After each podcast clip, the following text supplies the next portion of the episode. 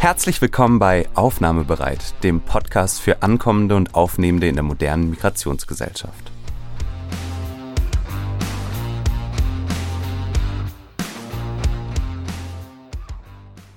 Mein Name ist Judy Kohlenberger. Ich bin Migrationsforscherin am Institut für Sozialpolitik an der Wirtschaftsuniversität Wien.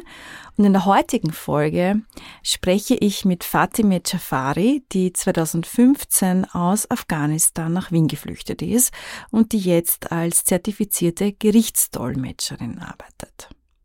Ihre Fluchtgeschichte, die steht exemplarisch für viele Menschen, die unvorstellbare Entbehrungen auf sich nehmen müssen, um in Europa Schutz und Sicherheit zu finden. Und genau darüber wollen wir heute sprechen. Herzlich willkommen, liebe Fatime. Schön, dass du heute mein Gast bist. Dankeschön. Ich bin auch sehr froh, dass ich diese Gelegenheit habe, um heute ein Gespräch äh, miteinander zu führen. Ich möchte auch gleich mit deiner Fluchtgeschichte beginnen, deshalb, weil wir beide uns ja im Rahmen einer Podiumsdiskussion kennengelernt haben, wo du sehr offen über deine eigene Flucht nach Österreich gesprochen hast, also auch über dein Leben in Afghanistan, was dir dann auf dem Weg nach, nach Europa, nach Österreich zugestoßen ist, wie das Ankommen hierzulande abgelaufen ist. Und ich fand das deshalb so eindringlich, weil mir natürlich im, in der Theorie solche Geschichten und ähnlich gelagerte Geschichten bekannt, Geschichten bekannt sind, weil ich mich auch beruflich damit befasse. Aber das dann unmittelbar auch erzählt zu bekommen von jemandem, der neben einem sitzt und der all das, was du dann in Bärungen und Strapazen mitgemacht hast, der gar nicht mehr ausstrahlt, weil du wirkst unglaublich selbstsicher und positiv und auch geerdet angekommen irgendwo in deinem Leben, beruflich wie privat. Das finde ich öffnet noch einmal eine andere Dimension und lädt vielleicht auch zum Nachdenken ein, wie man denn auch mit geflüchteten Menschen dann hierzulande umgeht, denen man ja allen diese Geschichte häufig gar nicht auf den ersten Blick ansieht. Und du hast dich bereit erklärt, heute so ein bisschen nachzuskizzieren, diesen Weg von Afghanistan nach Österreich. Und ich möchte deshalb gleich wirklich ganz zu Beginn anfangen, nämlich vielleicht kannst du so ganz grob dein und euer Leben in Afghanistan, bevor ihr nach Europa aufgebrochen seid, skizzieren. Wie ist es dir, wie ist es deiner Familie dort gegangen und warum kam es dann schlussendlich zu dieser Fluchtentscheidung? So, äh, meine Lebensgeschichte ist sehr, sehr lang und äh, aber ich kann zusammenfassend alles erläutern. Äh, als ich in Afghanistan äh, gewesen bin, war ich zehn Jahre alt und ich war mit meiner Eltern, ganze Familie äh, dort in Afghanistan in unserem Heimatland. Dort, wo wir gewohnt haben, ist war Berge und wir waren so in einem Tal und es war sehr schön für mich, äh, meine Kindheit und so weiter. Aber zuletzt war es so, so schlimm mit dem Krieg und mit alles, was passiert ist. Ich kann mich auch auf der anderen Seite nicht so genau erinnern, was damals alles, warum oder aus welchem Grund alles dazu gekommen ist, dass wir gezielt von Afghanistan nach äh, Iran ausgewandert sind. Ich kann nur sagen, ja, es war Mitternacht, äh, ganze Familie, äh, wir haben das Haus verlassen, alles, was wir hatten, haben wir dort äh, hinterlassen und wir sind zu Fuß die eine Strecke weitergekommen und dann sind wir mit dem Auto äh, weiter bis zu einer Provinz und dann wieder zu Fuß, äh, sehr unterschiedlich.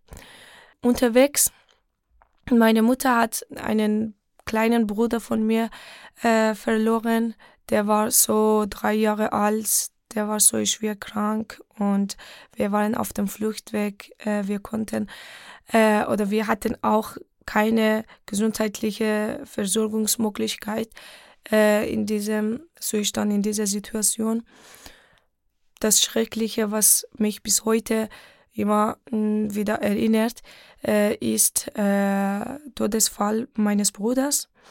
Und Äh, wir waren trotzdem der Meinung, dass wir das Land verlassen müssen.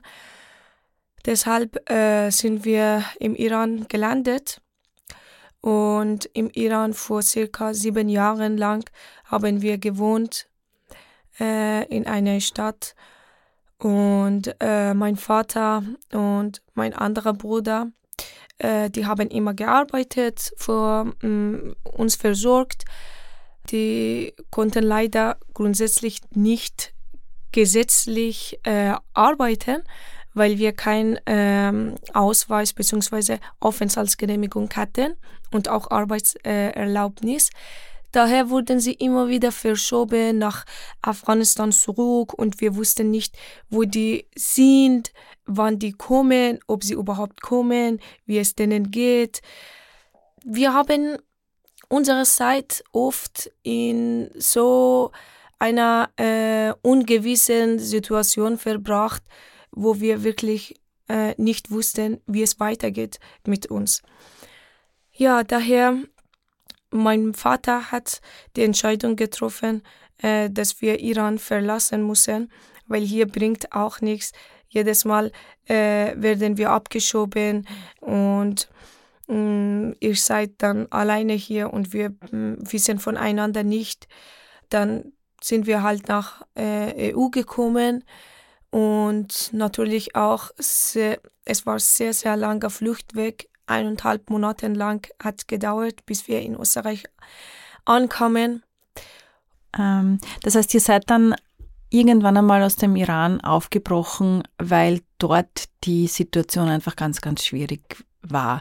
Dort werden ja afghanische Staatsangehörige auch wie Bürger zweiter Klasse behandelt, haben ja nicht die gleichen Rechte, überhaupt nicht die gleichen Rechte wie iranische Staatsangehörige. Es ist auch schwierig, Arbeit zu finden. Es ist schwierig, Gesundheitsversorgung zu mhm. bekommen. Schulzugang ist wahrscheinlich auch nicht in der Form gegeben. Das heißt, das waren einfach Zustände, die für euch auf Dauer auch nicht tragbar waren. Und dann fiel irgendwann die Entscheidung, wir verlassen auch den Iran und wir machen uns auf den Weg in die Europäische Union. Union. Und da liegen ja noch einige Länder dazwischen, beziehungsweise da liegt noch ein langer Weg zwischen dem Iran und Österreich. Was war dann die, die nächste Etappe eurer, eurer Flucht? Ja, die äh, nächste Etappe war äh, langer Fluchtweg äh, vom Iran nach äh, Österreich.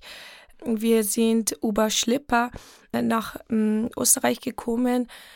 Die Schlepper hat mein Vater organisiert und äh, wir sind vom Iran nach Türkei zu Fuß, alles zu Fuß gekommen, über die Berge, über den Weg, wo kein Mensch zu finden ist dort, außer die Migranten oder Auswanderer. Also ihr habt doch immer im Freien dann geschlafen? Ja, ja. Und wir durften uns auch nicht frei bewegen, weil äh, es konnte sein, dass wir äh, erwischt werden von den Wachen an der Grenze, von den Polizisten, die äh, Grenze kontrollieren. Ja, wir haben auch schreckliche Fälle unterwegs erlebt, wo die Familien mit ihren kleinen Kindern unterwegs waren und die Schlepper haben die irgendwie gezwungen, gezwungenermaßen irgendwelche Medikamente den Kindern gegeben, damit sie ruhig bleiben bzw. einschlafen und nicht äh, Lärm äh, machen. Ja, und es war Mitternacht. Äh, wir mussten jedes Mal in der Mitternacht weiter unseren Weg weitermachen, weil wir durften nicht gefunden werden oder gesehen werden. Also das heißt, ihr habt tagsüber dann geschlafen und seid nachts eigentlich weitergewandert. Genau, ja. Äh, und wir konnten uns, wir waren sehr äh, in Gefahr. Jede Sekunde waren wir in Gefahr, weil konnte sein, dass wir runterfliegen äh, vom steilen Berg.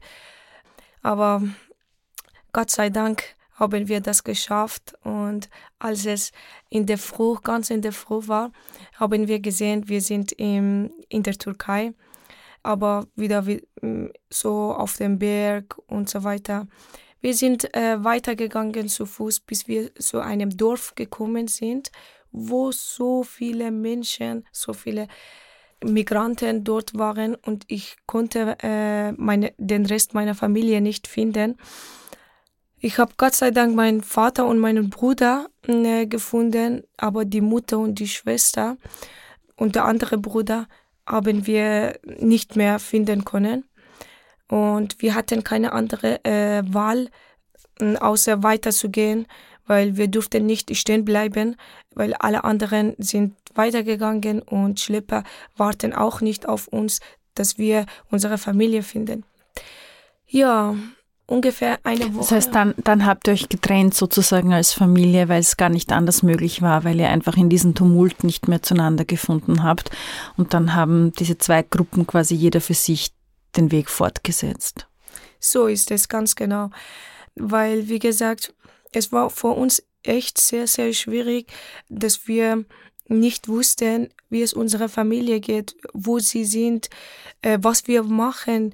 Es war so eine schwierige Entscheidung, ob wir zurückgehen äh, sollen oder ob wir hier bleiben und weitersuchen. Äh, wir sind einfach weitergegangen und bis wir, wie gesagt, eine Woche lang sind wir in der Türkei geblieben. Äh, die Schlepper haben uns so Räumlichkeiten, so eine Art Unterkunft besorgt.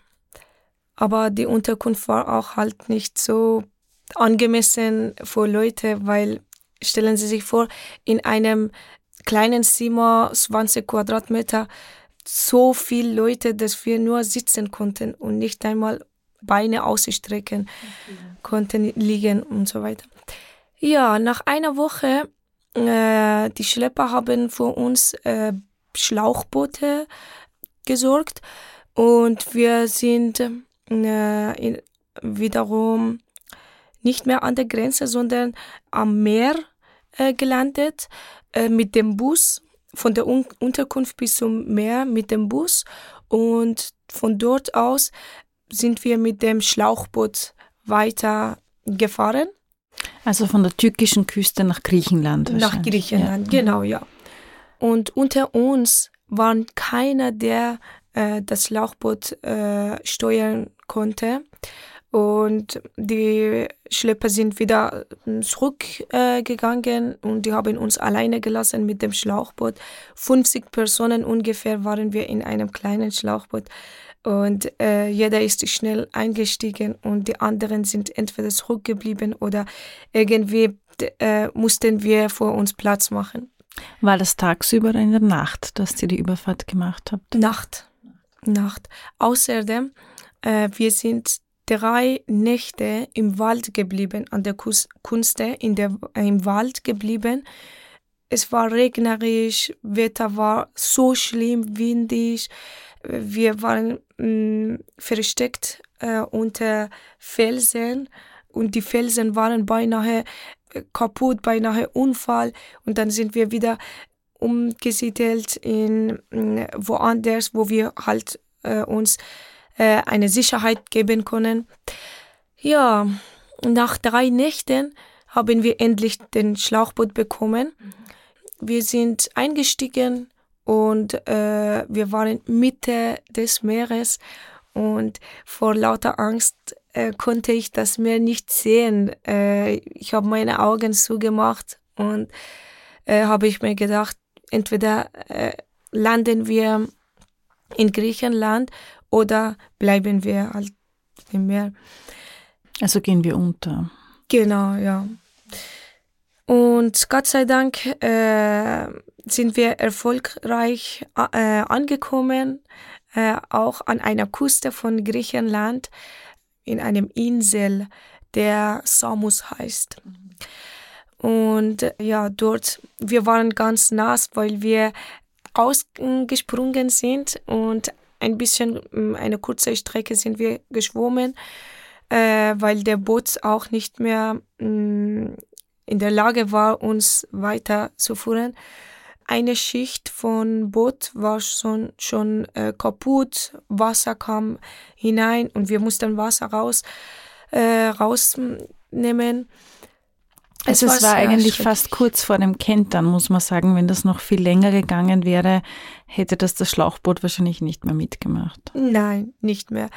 genau, wir hatten Glück, dass wir in der Nähe von der äh, vom Insel waren und äh, genau da äh, war auch der Schlauchboot fast kaputt und wir sind alle rausgesprungen und geschwommen. Dann sind wir gut und sicher angekommen. Und wir sind wieder weiter zu Fuß äh, die Berge und äh, den Weg weitergegangen, bis wir wiederum in einem Dorf angekommen sind. Dort äh, die, das Polizeiauto hat uns allen gesehen und der hat angerufen, andere äh, Polizisten, die sind mit, auch mit dem Auto, mit großem Bus gekommen und uns weitergeführt bis zu einem Camp. Und wir sind ungefähr eine Woche dort geblieben in so einem Container. Und es waren auch viele Zelten, äh, weil Container waren alle voll und es gab keinen Platz mehr. Und alle anderen Familien hab, äh, haben im Zelt äh, diese Woche lang verbracht. Es war wieder regnerisch, wieder das Wetter äh, sehr schlecht. Das Zelt war voll nass äh, mit Regen und so weiter. Uns war so kalt. Ja, wir haben aber diese Woche irgendwie verbracht. Und danach. Und das war ja im Jahr 2015, muss man auch dazu sagen im äh, Oktober, November 2015. Das heißt, das war eigentlich, kann man sagen, der Höhepunkt dieser großen Fluchtbewegung, die wir damals gesehen haben. Und auch deshalb waren natürlich alle Camps quasi überfüllt. Es gab kaum mehr Platz und es gab überhaupt keine Infrastruktur vor Ort um die Leute ankommen zu lassen oder auch irgendwie zu unterstützen, ob das jetzt gesundheitlich ist oder durch äh, Nahrungsmittelversorgung und so weiter, sondern ihr habt einfach gemerkt, ähm, da sind die Systeme wirklich an den Rand gekommen und da war überhaupt keine Vorbereitung vorhanden und man hat Glück gehabt, wenn man einen Container bekommen hat, aber viele mussten im Zelt schlafen. So ist es, genau. Ja, das war damals, mm, wo die äh, Flüchtlingswelle war, im Jahr 2015, wo die Grenzen äh, offen waren. Und mh, mm, genau, und wir waren auch eine von den äh, Flüchtlingen damals. Wie lange war die dann in diesem Camp, in diesem Container dort? Eine Woche, circa eine Woche. Und wie ist es dann weitergegangen? Äh, danach, mh, mm, nach einer Woche, durften wir mh, mm, ein äh, Zettel bzw. Ausreiseverbot, äh, sowas äh, haben wir bekommen, dass wir äh, wiederum Insel verlassen mussten. Und wir haben uns Tickets äh, besorgt, was wir mit dem großen Schiff vom Insel nach Athen äh, gefahren sind. Ja, wir sind dann ins Schiff äh, eingestiegen und ungefähr vielleicht 15, 16 Stunden waren wir unterwegs. Dann sind wir in Athen äh, gelandet und in Athen äh, in einem sehr berühmten Park. Ich weiß nicht, wie dieser Park heißt, aber alle Flüchtlinge, die äh, in Athen angekommen sind, äh, haben sich alle in diesem Park getroffen bzw. kurz aufgehalten und wiederum mit den Schleppern organisiert, wie sie weitergehen können. Und wir haben dort auch andere Leute gefunden, die auch das, die auch weitergehen wollten. Mit denen sind wir auch äh, mitgegangen und wir haben uns Tickets für Bus, Bustickets besorgt äh, von Athen nach Mazedonien. Mit dem Bus sind wir äh, gefahren und in Mazedonien von den Polizisten wurden wir angeleitet bzw. geführt, wie wir dann äh, weitergehen können. Dann sind wir kurze Strecke zu Fuß und dann mit dem Zug äh, nach Serbien und von Serbien äh, wiederum mit dem Zug äh, nach Kroatien und von dort aus wiederum mit dem Bus äh, weiter nach, mh, mm, ich glaube, das Land, wo wir, äh, Ungarn, mhm. Ungarn, ja, und dort wiederum sind wir einige Stunden lang mh, mm, geblieben und dann die Polizisten haben uns aber gesagt, wie wir dann unseren Weg finden können, über welchen Weg äh, müssen wir weitergehen. Und wir sind immer wir haben immer gesagt, wir wollen weiter, weiter. Ja, dann sind wir in Vorarlberg äh, angekommen. ja, als wir äh, dort gewesen sind, haben wir sofort Gewand bekommen, Wäsche, Kleidungen und auch äh, Essen. Ich kann mich gut erinnern, es war so heiße Suppe und es hat uns so geschmeckt und wir waren sehr gut empfangen worden von den ähm, Österreichern und von den österreichischen Polizisten. Äh, es hat uns sehr gut gefallen und ich war auch sehr, sehr schwer krank. Äh, ich konnte nicht mehr aushalten, äh, weiter und weiter. Diesen Fluchtweg konnte ich nicht mehr aushalten. Es war für mich nicht mehr machbar. Und ich wollte nur mehr äh, irgendwo bleiben und wochenlang äh, ausruhen. Wir wurden aber mh, mm, mit dem Bus äh, seitens österreichischer Stadt äh, weiter nach Graz geführt. Und dort war ein großer Camp, ein großer Camp mit so viel Betten und auch natürlich mit so viel äh, Flüchtlinge.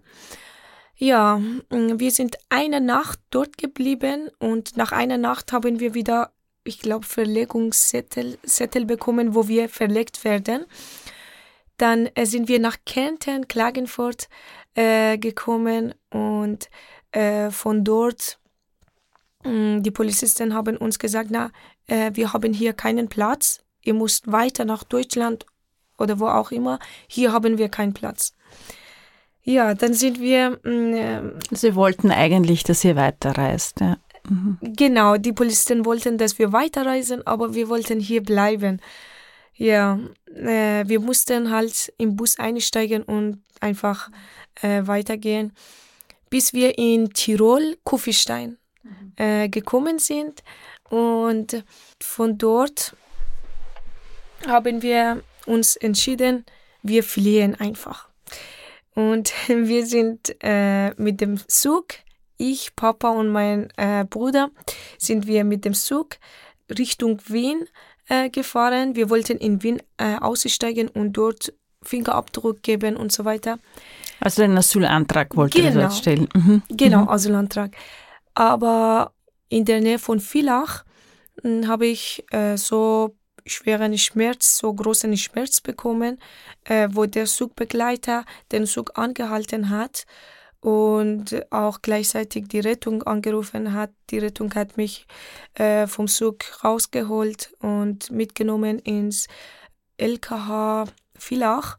Drei, äh, drei Tage bin ich dort geblieben und dadurch Dadurch mussten die Polizisten von uns Fingerabdruck nehmen und uns aufnehmen. In Kärnten nämlich. In Kärnten, ja. Mhm. Ja, und nach drei Tagen, als ich entlassen worden bin, wurde ich auch gleich einvernommen vom BFA in Kärnten. Und danach mh, sind wir wieder nach Klagenfurt äh, zu einem Camp äh, gefahren eine Woche sind wir dort geblieben und nach einer Woche wurden wir verlegt nach Rheinsberghof, auch in Kärnten. Ja, und wir haben un unsere zweieinhalb Jahre, äh, zweieinhalb Jahre in Kärnten bzw. im Rheinsberghof äh, verbracht. Das waren zweieinhalb Jahre lang Asylverfahren oder was habt ihr in der Zeit gemacht? Das heißt, so lange hat das Verfahren gedauert? Ja, mm, das Verfahren, äh, wir haben am 25. Äh, November 2015 Asylantrag gestellt, beziehungsweise die Erstbefragung bei der Polizei hat an diesem Datum stattgefunden. Und ähm, genau ein Jahr später haben wir die, unsere äh, Ladung, erste Einvernahme beim BFA bekommen. Ein Jahr lang haben wir gewartet. Mhm. Und äh, nach dieser Einvernahme äh, mussten wir noch eineinhalb Jahre warten, bis wir Bescheid bekommen. Was habt ihr drei in dieser Zeit gemacht? Also, weil man kann ja eigentlich gar nicht viel machen. Hattet ihr die Möglichkeit, dass ihr schon Deutsch lernt? Ähm, wie war das mit der Schule für dich und deinen Bruder? Dein Vater durfte ja nicht arbeiten. Wie kannst du kurz ein bisschen ähm, versuchen, diese zweieinhalb Jahre, die mir unglaublich lange vorkommen, mit Leben zu füllen, obwohl das Leben so eingeschränkt ist in der Zeit? Ja, es war halt äh, nicht so angenehm äh, für uns. Äh, einerseits fremdes Land und andererseits neue Kultur. Alles war für uns neu und wir mussten irgendwie von Null anfangen und unser Leben hier äh, vorstellen. Äh, dort, wo wir gewohnt haben, am Rheinsberghof, äh, haben wir keine Möglichkeit gehabt, regelmäßig jeden Tag beziehungsweise mindestens dreimal oder viermal in der Woche einen Deutschkurs zu besuchen. Gab es leider nicht, außer ehrenamtliche Deutschlehrer oder ehrenamtliche Lehrerinnen, äh, die äh, sich Zeit genommen haben, äh, vor einmal in der Woche haben sie äh, dort vor Ort in, äh, in der Asylheim im Erdgeschoss Deutschunterricht angeboten. Ja, und mh, alle anderen Tage, äh, wo wir mh, keine Beschäftigung hatten, sind wir halt immer zu Hause mh, im Hotel gewesen oder höchstens waren wir draußen Spaziergang und einmal in der Woche durften wir durfte eine Person pro Zimmer äh, beziehungsweise eine Person pro Familie äh, mit dem kleinen Bus von unserem Betreuer äh, in die Stadt geführt werden, um einzukaufen, Lebensmittel und so weiter äh, zu kaufen. Ja, und sonst äh, haben wir keine Beschäftigung gehabt und ich habe immer äh, zu Hause äh, über Internet, YouTube, Filme und Bücher Deutsch gelernt und ich habe versucht, bei mir selbst äh, einen Plan, äh, Tagesplan, jeden Tag einen Tagesplan machen, äh, zum Beispiel, was ich Vormittag machen kann, was ich Nachmittag machen soll. Und so haben wir unsere Zeit, äh, so haben wir versucht, unser Leben äh, bestmögliche Art und Weise äh, zu führen. Sag nochmal, wie alt du damals warst. Ich war 16 Jahre alt. 16 Jahre, dann hast du dir selber einen Tagesplan gemacht, jeden Tag, ja. Mhm. Also selber so ein bisschen den Tag strukturiert, weil sonst von außen gar keine Struktur da war. Es war jeder Tag wieder andere und total gleichförmig einfach. Wie ist es, wie war es denn in dieser Zeit? Hat da überwiegt das Gefühl, jetzt bin ich endlich in Sicherheit, jetzt muss ich nicht mehr flüchten, jetzt ist es nicht mehr so anstrengend, jetzt kann ich mich körperlich erholen? Oder war da umgekehrt auch so ein bisschen, ich kann mir vorstellen, wenn man nichts zu tun hat, hat man halt auch wenig Ablenkung und diese ganzen schlimmen Erlebnisse holen einem dann noch viel eher ein. Vielleicht auch ein bisschen diese Angst vor der Zukunft, also Angst, wie wird das, der Asylantrag ausgehen, wie, wie sind die Perspektiven in diesem Land, wird man hier Arbeit finden, werde ich hier zur Schule gehen können. Also wie war das so ein bisschen dein, ähm, dein Gefühlszustand in der Zeit? War das schwierig für dich, ähm, auch rein psychisch gesehen, da Tag für Tag das Beste daraus zu machen, obwohl die Umstände so schlimm waren?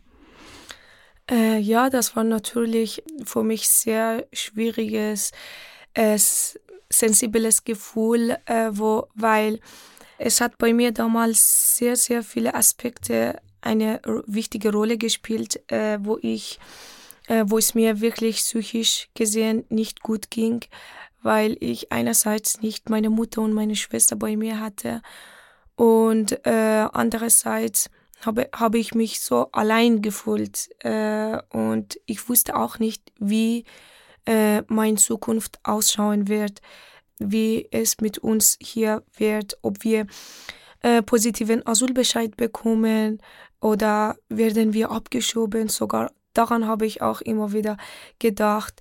Ich habe mir immer überlegt, äh, was wir machen, aber zum, zuletzt bin ich immer äh, darauf gekommen, wir haben keine andere Möglichkeit. Wir warten einfach und wir werden optimistisch sein und unsere Hoffnung nicht aufgeben. Jedes Mal äh, zum Beispiel, äh, wo es meinem Vater nicht gut ging in diesem äh, Besuch, äh, wo es um Asylantrag, wo es um unsere Zukunft oder der Rest der Familie ging, äh, habe ich meinem Vater die Hoffnung immer gegeben und wieder an, an anderen Tagen, wo es mir nicht gut ging, hat mein Vater mir äh, psychisch geholfen. Ja, und auch mit dem äh, Schule und so weiter. Hm, ich wollte sehr gerne die Schule besuchen, schon damals, weil man darf auch noch äh, normalerweise auch gesetzlich die äh, Minderjährige dürfen die Schule besuchen und ich durfte auch dort eine Schule besuchen.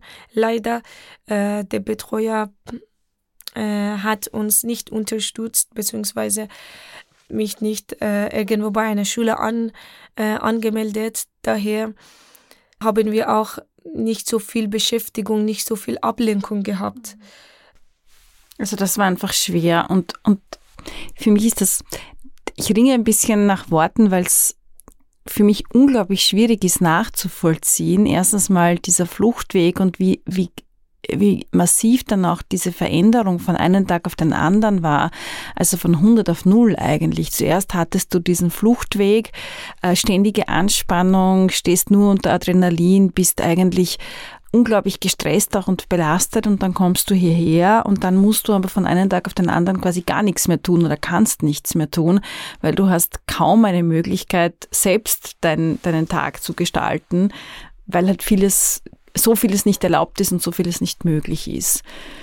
Wie war denn die erste Einvernahme im Rahmen des Asylverfahrens dann? Hattest du da den Eindruck, da werden die, eure Fluchtgründe gehört und das wird jetzt doch wirklich anerkannt? Also da ist jemand, der uns zuhört und hast du da ein gutes Gefühl gehabt, dass es zu einem positiven Ausgang kommen wird, dieses Verfahren?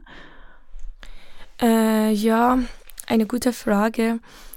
Damals äh, im Rahmen des Asylverfahrens beziehungsweise bei der ersten Einvernahme beim BFA habe ich ehrlich gesagt das Gefühl gehabt, dass es denen nur unsere Fluchtgründe und zwar äh, die wichtigsten Fluchtgründe waren für äh, die Behörde das, was uns zum Beispiel persönlich ging und zwar politische Hintergründe oder Bedrohungen, Drohungen.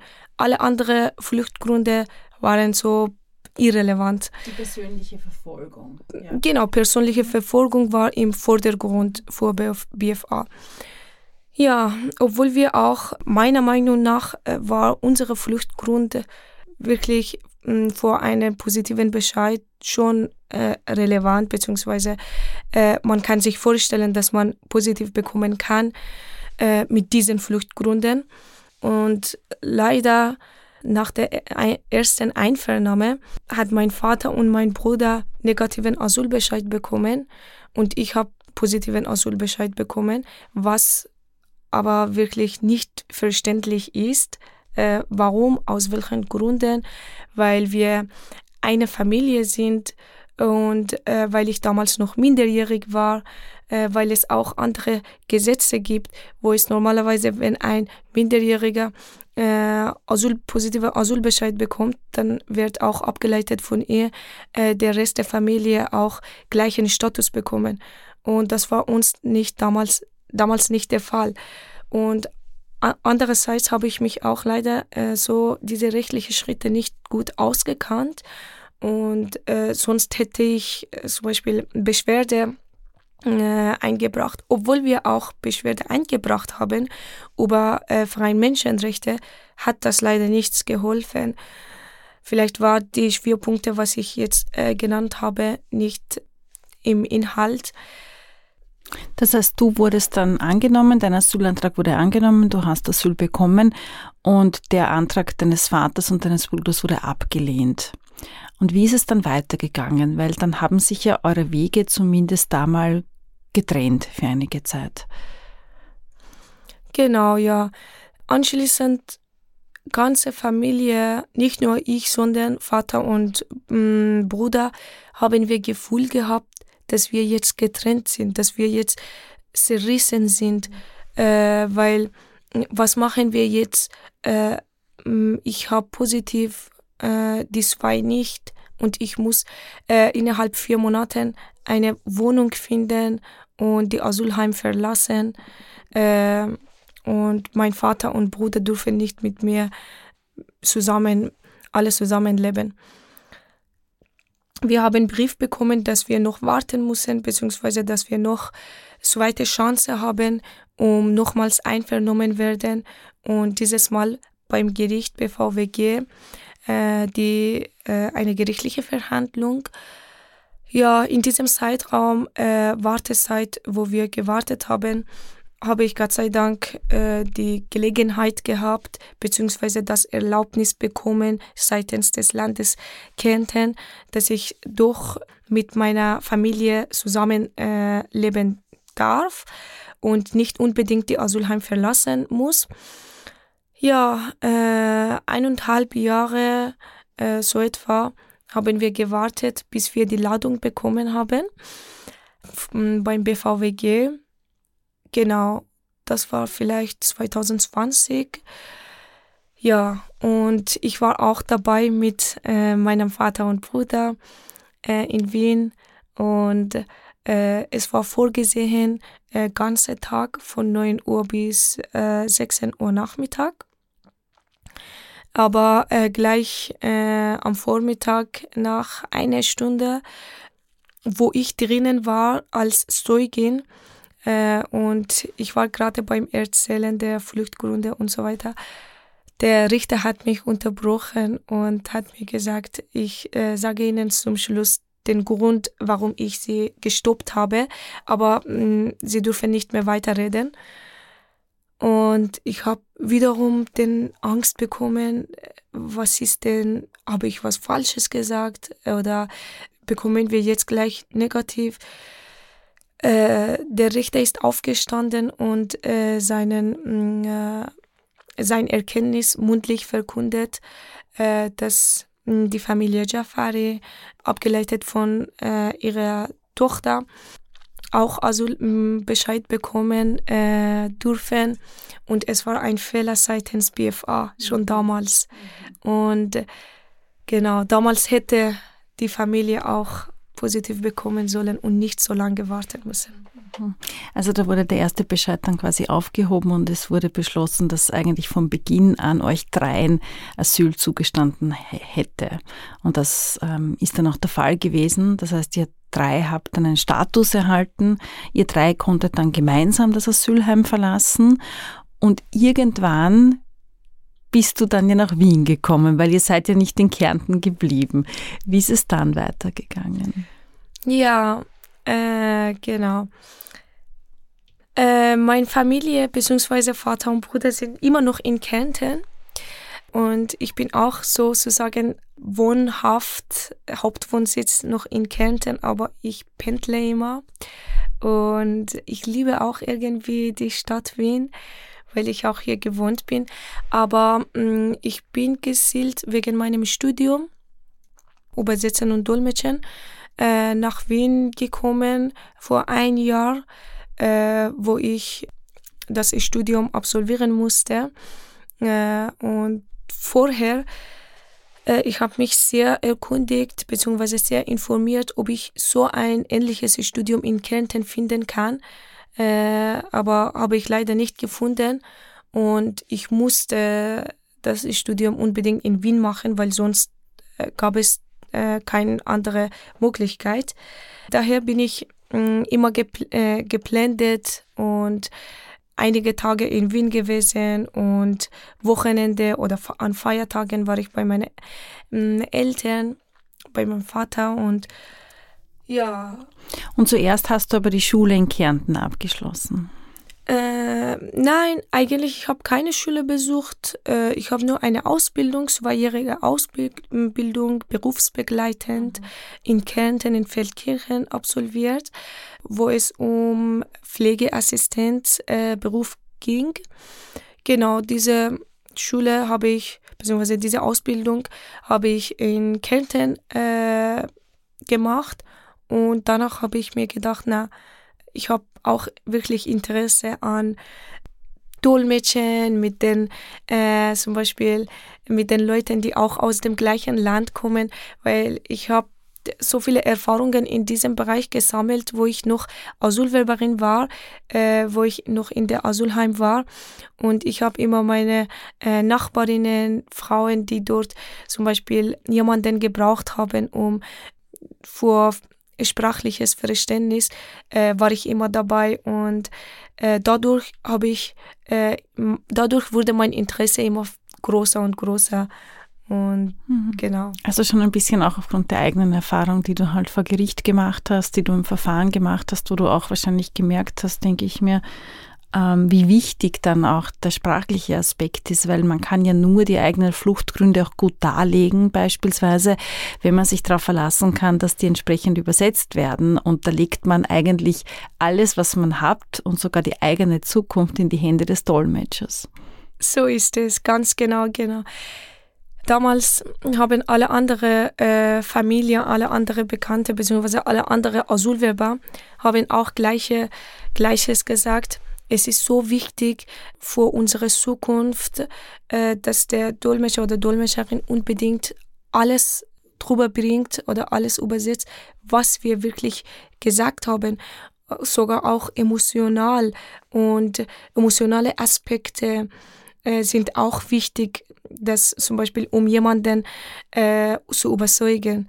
Und das alles war auch so ein Grund für mich, warum ich diese Entscheidung getroffen habe, dass ich nach Wien zu kommen, um das Studium zu machen. Und du arbeitest da jetzt schon einige Zeit als zertifizierte Gerichtsdolmetscherin, was übrigens ein Beruf ist, wo sehr viel Nachwuchs gesucht wird. Ähm, wir können an dieser Stelle auch verweisen auf den entsprechenden Lehrgang an der Universität Wien. Hast du das Gefühl in deinem Beruf, dass du als Gerichtsdolmetscherin auch dem Recht zum Durchbruch verhilfst, dass du auch wirklich diese Schlüsselposition da erfüllst, weil du eben diejenige bist, auf die sich dann die Leute verlassen, auf die sie vertrauen, dass du korrekt übersetzt, dass du auch, wie du sagst, diese emotionale Ebene rüberbringst, dass du eigentlich auch wirklich eine Schlüsselfunktion einnimmst, ähm, was jetzt Rechtsdurchsetzung, Rechtsanwendung betrifft. Hast du das im, in der beruflichen Praxis dann wieder so erlebt, dieses Gefühl, was ursprünglich ja deine Motivation war, um das zu studieren?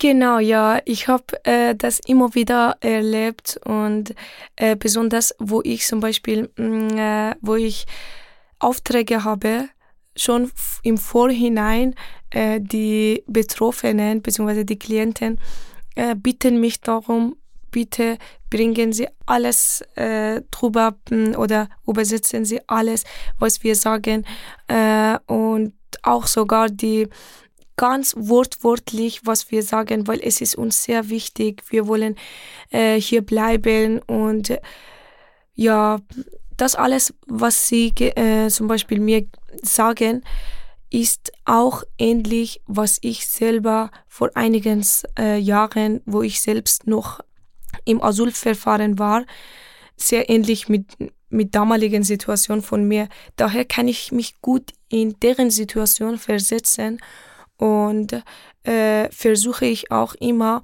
wirklich alles äh, zu übermitteln, darüber zu bringen, äh, was sie sagen.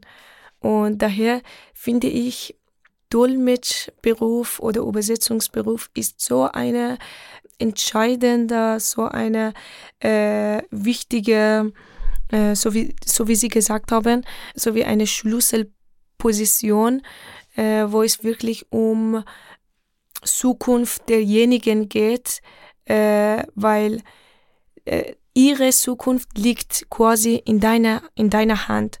Und du kannst auch ein bisschen ihre Zukunft beeinflussen, indem du ihre Aussagen übersetzt oder dolmetscht.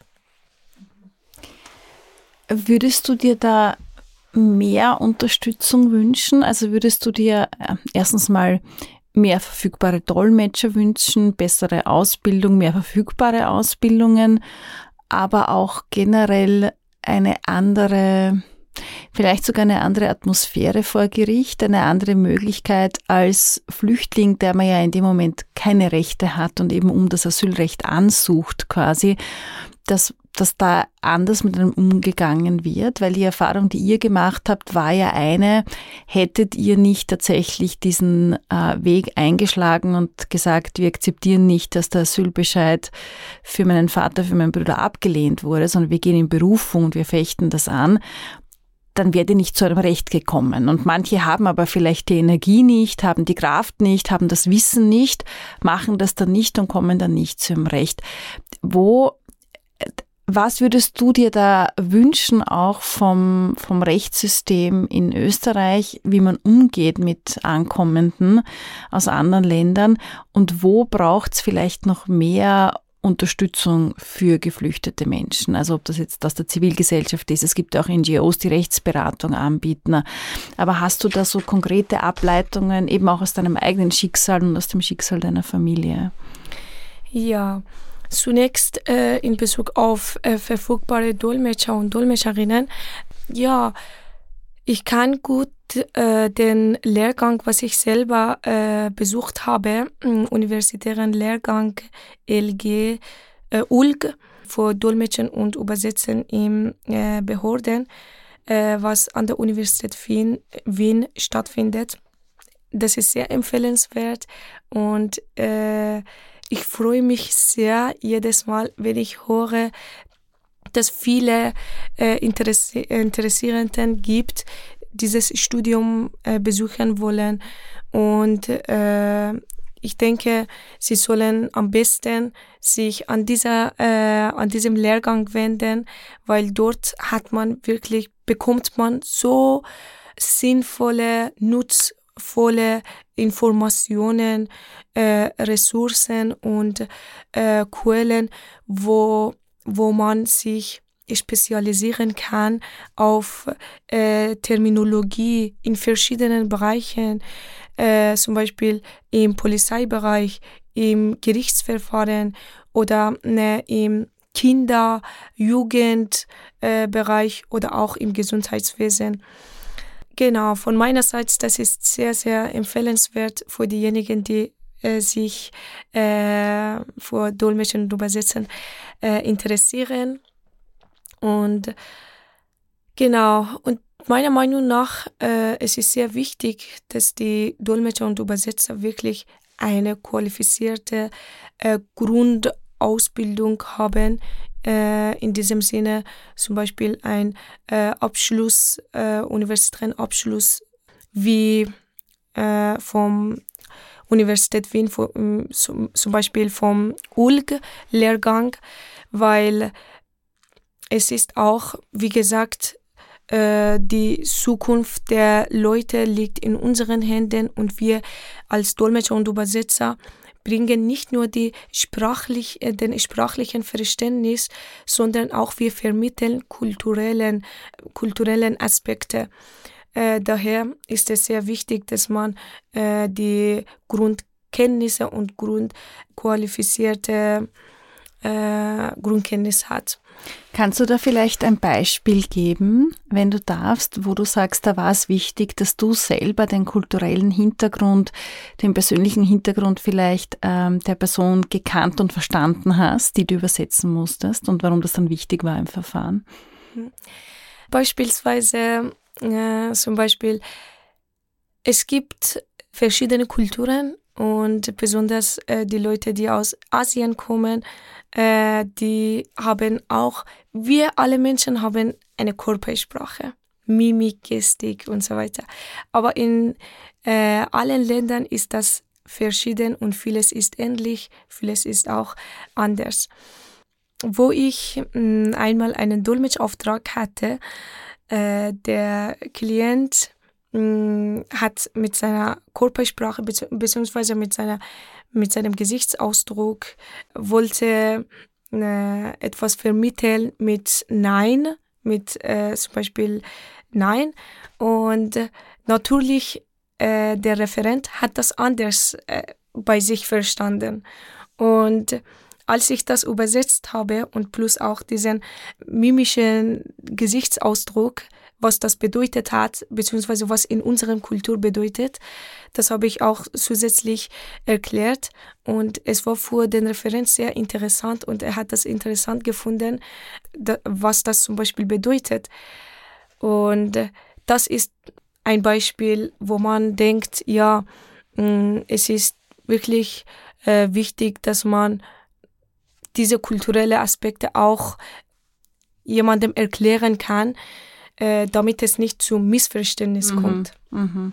Missverständnisse, die über den eigenen Status entscheiden und mitunter vielleicht darüber, ob man Schutz findet in Österreich oder keinen Schutz. Ja. So ist es, ja.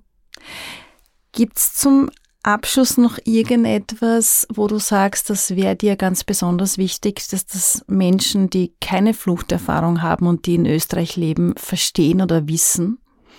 Mhm. Ja, es gibt viele Menschen, äh, nicht nur hier in Österreich, sondern auf der Welt, weltweit, äh, die vielleicht ein gutes Leben äh, gehabt haben oder noch immer führen, äh, die in einem Wohlstand äh, leben und nie Krieg erlebt haben oder nie äh, schreckliche Situationen vor den Augen gesehen haben. Ich verstehe, äh, dass für denen, dass für sie äh, zum Beispiel solche Geschichten schwierig zum Nachden zum Nachdenken oder zum Verarbeiten ist. Aber auf der anderen Seite ist das auch äh, relevant, meiner Meinung nach, dass sie vielleicht hm, mit den anderen, mit den äh, Migranten oder mit den zum Beispiel äh, Leuten, die aus anderen Ländern kommen, äh, in Verbindung setzen, beziehungsweise mit denen austauschen und Fragen stellen, weil wir sind offen, wir können jede Frage, mm, die unsere Flucht äh, betrifft, äh, beantworten. Und genau, dass sie damit involviert werden und dass sie auch sehen, okay, es gibt solche Menschen auch, äh, die man, äh, die vielleicht äh, Unterstütz Unterstützung brauchen. Und ich finde das immer schlecht, äh, dass einige äh, verurteilen äh, über, über die äh, Flüchtlinge, äh, dass sie zum Beispiel vielleicht nicht noch nicht gut Deutsch sprechen können oder dass sie noch nicht gut integriert sind, dass sie vielleicht nicht unsere Kultur akzeptieren ich denke, das ist so eine Beurteilung, was äh, nicht fair ist, weil mh, hm, es gibt viele äh, Menschen, die vielleicht hochbetagt sind, sehr alt sind, äh, die vielleicht ungebildet sind, die aus dem Land kommen, wo äh, nie die Schule besucht haben äh, und die können nicht jetzt in diesem Alter eine neue Sprache äh, lernen. Äh, daher äh, darf man nicht äh, jemanden verurteilen. Und trotzdem haben sie aber Anspruch auf Schutz oder vielleicht genau deshalb. Genau, ja. Und also mehr Nähe zulassen und weniger Distanz, weil man durch die Nähe auch den anderen kennenlernt und vielleicht verstehen kann, was er oder sie durchgemacht hat und warum er oder sie jetzt auch so positioniert ist im Leben, diese Lebensrealität vorfindet, weil das auch Erfahrungen sind im Herkunftsland oder auf der Flucht, die sich niemand ausgesucht hat. Wahrscheinlich hätten alle lieber einen fairen Schulzugang gehabt oder die Möglichkeit, sich zu bilden, die Möglichkeit, ein gutes Einkommen zu haben, aber nicht für alle war das möglich. Und einem genau das vorzuhalten, ist ja eigentlich sehr zynisch, nicht? Weil wenn man sich aussuchen hätte können, hätte man wahrscheinlich etwas anderes gewählt. Genau. Und man darf auch nicht wissen, äh, nicht äh, vergessen, äh, dass wir nicht aus zum Beispiel, äh, dass wir nicht gewollt geflüchtet sind, sondern wir hatten auch unsere äh, Fluchtgründe, äh, wo wir wirklich nicht mehr sicher waren, wo wir nicht mehr in einem sicheren Land leben konnten, obwohl das unser Heimatland ist.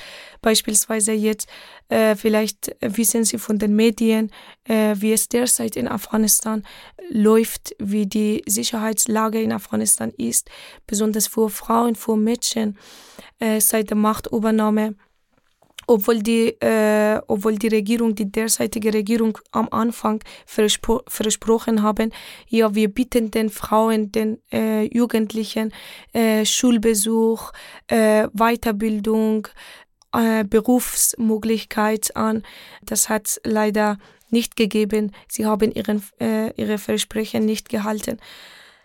Genau aus diesen Gründen fliehen auch viele Frauen, Alleinerzieher oder Alleinerzieherinnen nach EU.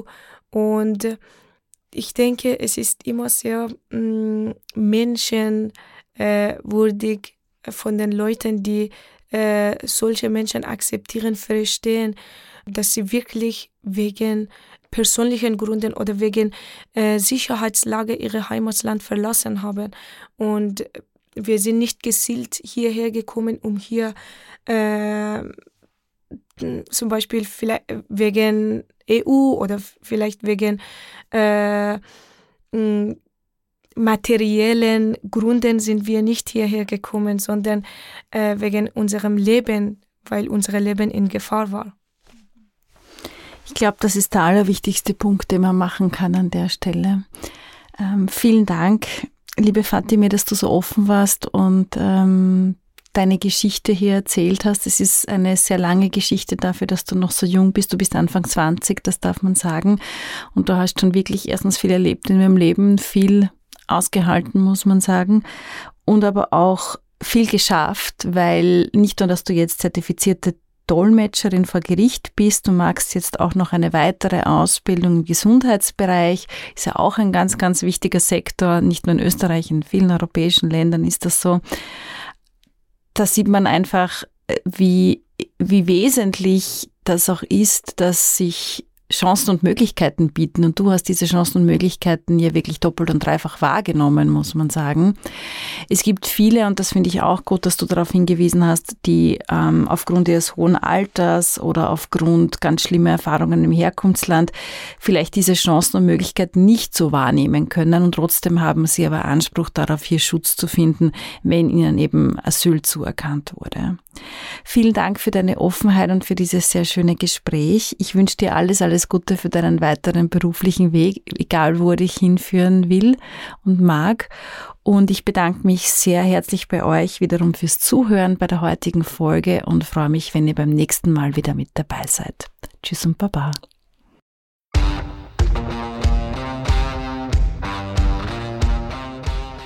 Vielen Dank fürs Zuhören. Wenn euch diese Folge gefallen hat, abonniert Aufnahmebereit auf Spotify oder allen anderen gängigen Podcast-Plattformen und folgt Judith Kohlenberger und der Chefredaktion auf ihren Social-Media-Kanälen.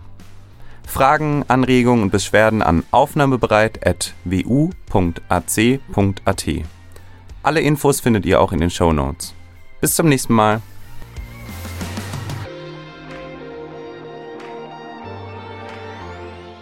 Aufnahmebereit wird ermöglicht durch eine Förderung des Wissenschaftsvermittlungscalls Vom Wissen der Vielen der MA7 der Stadt Wien. Danke an die KooperationspartnerInnen von die Chefredaktion und der Podcastwerkstatt.